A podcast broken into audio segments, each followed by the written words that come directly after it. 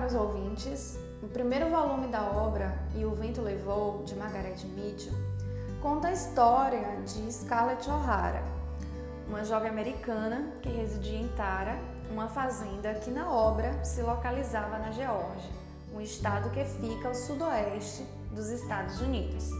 A primeira parte da obra mostra o quanto Scarlett era apaixonada pelo cavalheiro Ashley Wilkins, tão obcecada que era ela pelo jovem rapaz, certa vez até se desentendeu com seu pai, desmerecendo a fazenda e aborrecendo com suas conversas e choramingos.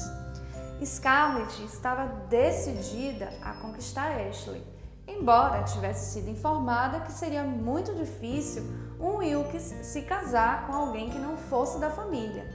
Tanto é que a sua pretendente, Melanie, é a sua própria prima.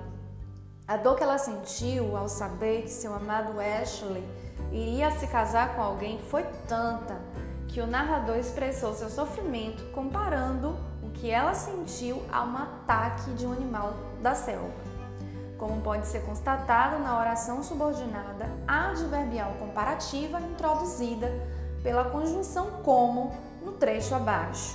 Abre aspas. Fique quieta, senhorita, sob por John Wilkes, hoje à tarde, na mais estrita confidência que Ashley vai se casar com a senhorita Melanie. Será anunciado amanhã. A mão de Scarlett escorregou do braço dele então era verdade. Uma dor lhe cortou o coração como se fosse a garra de um animal selvagem. Scarlett, portanto, não desistiu facilmente de seu amado. Ao ser convidada para um churrasco organizado pelo condado, como era de costume nos períodos mais quentes, a senhorita O'Hara viu nesse convite uma oportunidade para se aproximar de seu amado Ashley mas este não saía dos pés da sua prometida Melanie. E aí, caros ouvintes, como Scarlett se comportou diante dessa situação? Como resposta, temos aí uma adversidade. Scarlett tentava manter os olhos desviados dos dois, o que era bastante positivo, pois assim não levantaria suspeita dos participantes do churrasco em relação a seus sentimentos.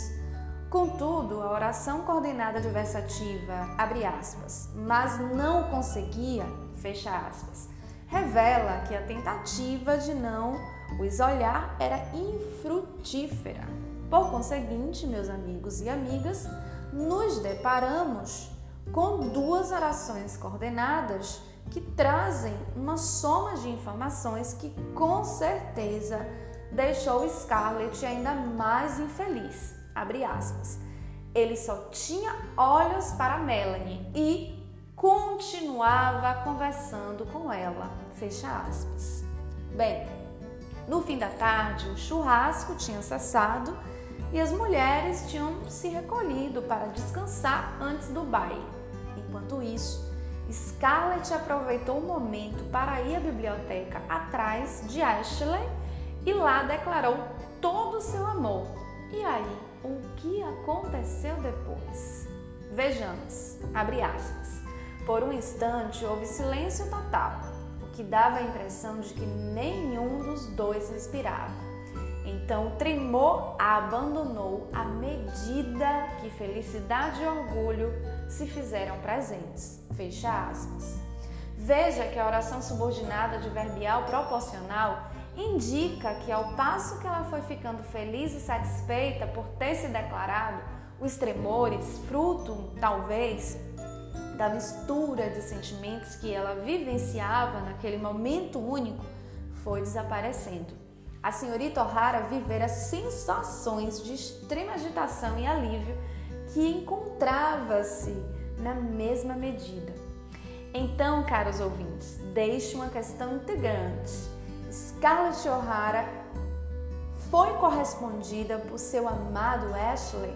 Bem, vocês terão que aguardar o próximo episódio para saber o que acontece.